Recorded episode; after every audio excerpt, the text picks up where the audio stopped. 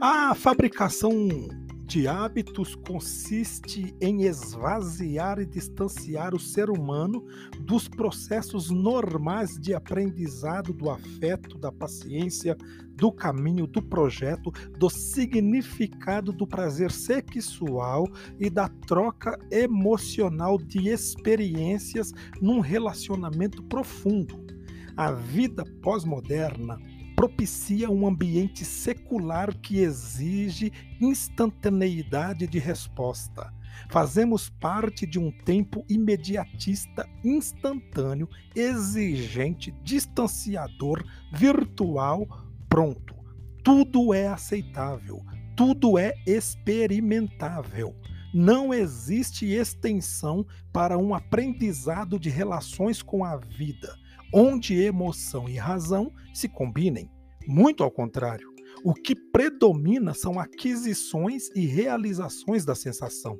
Neste processo, novos hábitos de reflexão paralelo vão se formando, reduzindo o senso de humanidade e condicionando o indivíduo à busca mecânica e instantânea das suas percepções vazias de significado.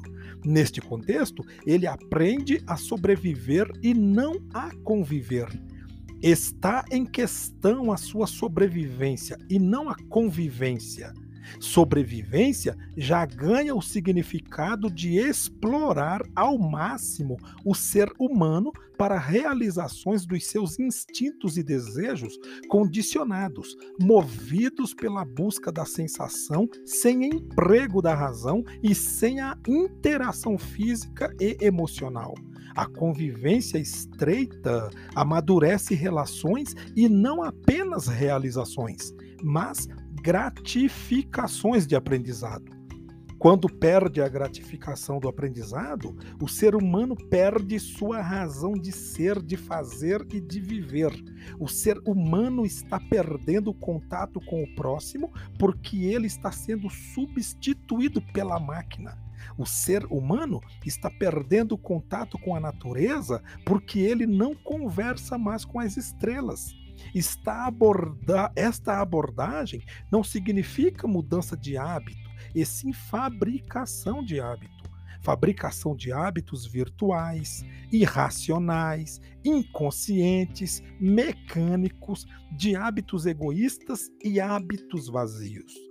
Os hábitos que estão sendo fabricados nos dias atuais viciam a mente e privatizam o interior. Um dos hábitos que está sendo construído é o do sexo virtual. Para o psicanalista paulista Fábio Herman, o sexo virtual e individual se difundirá tanto que muitas pessoas podem acabar sentindo nojo das relações carnais. As pessoas já estão substituindo o sexo tradicional pelo erotismo virtual, pelas relações individuais, pela masturbação. Neste caso, entendo que a substituição do natural pelo virtual implica na construção de um hábito que pretende ter a tecnologia como mediadora do prazer humano e não o afeto como mediador de contato. Busca-se o prazer alimentando o desejo sem afeto. O afeto está na relação de contato humano e a sensação na manipulação visual dos desejos.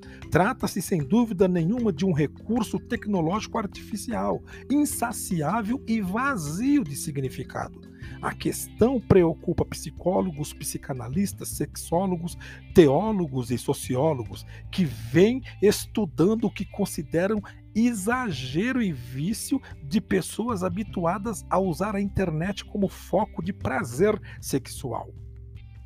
Quem já fez uma varredura e pesquisou por curiosidade tudo o que há de mais disponível no mercado do sexo, não ficou ileso de sentir a amplitude do domínio e da força do hábito que isso acarreta com seus caminhos perigosos que bloqueiam a razão e liberam a sensação que não se realiza, a ilusão do prazer obtido sem o percurso do afeto e contato humano. Consequentemente, produz frustração incubada e compulsão irracional. O nosso cérebro humano é muito complexo. Os neurônios são responsáveis pelo comando da motricidade, sensibilidade e consciência. Os neurônios, em plena atividade, moldam um mundo interno na medida que recebem a influência do mundo externo. Os dois ambientes são captados pelos nossos sentidos: tato, olfato, visão, audição e gustação. Os neurônios especializados convertem as mensagens de contato humano em códigos que ficam registrados no cérebro. A interação entre ambiente interno e ambiente externo, mensagens e respostas, determinará a evolução perigosa do hábito ou a redução de sua dependência. A experiência com o hábito se ajustará ao ambiente. A dependência do ambiente virtual provocará mudanças no cérebro.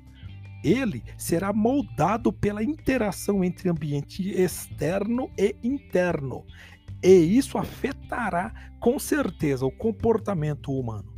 O que pensar de uma sexualidade desenvolvida apenas pelos sentidos visuais, de percepções virtuais e mecanismos artificiais? Poderá o ser humano, dotado plenamente de seus sentidos, ter vida sexual sadia, desconectada dos demais sentidos importantes no relacionamento humano? Será possível um equilíbrio interno sem o desenvolvimento dos demais sentidos?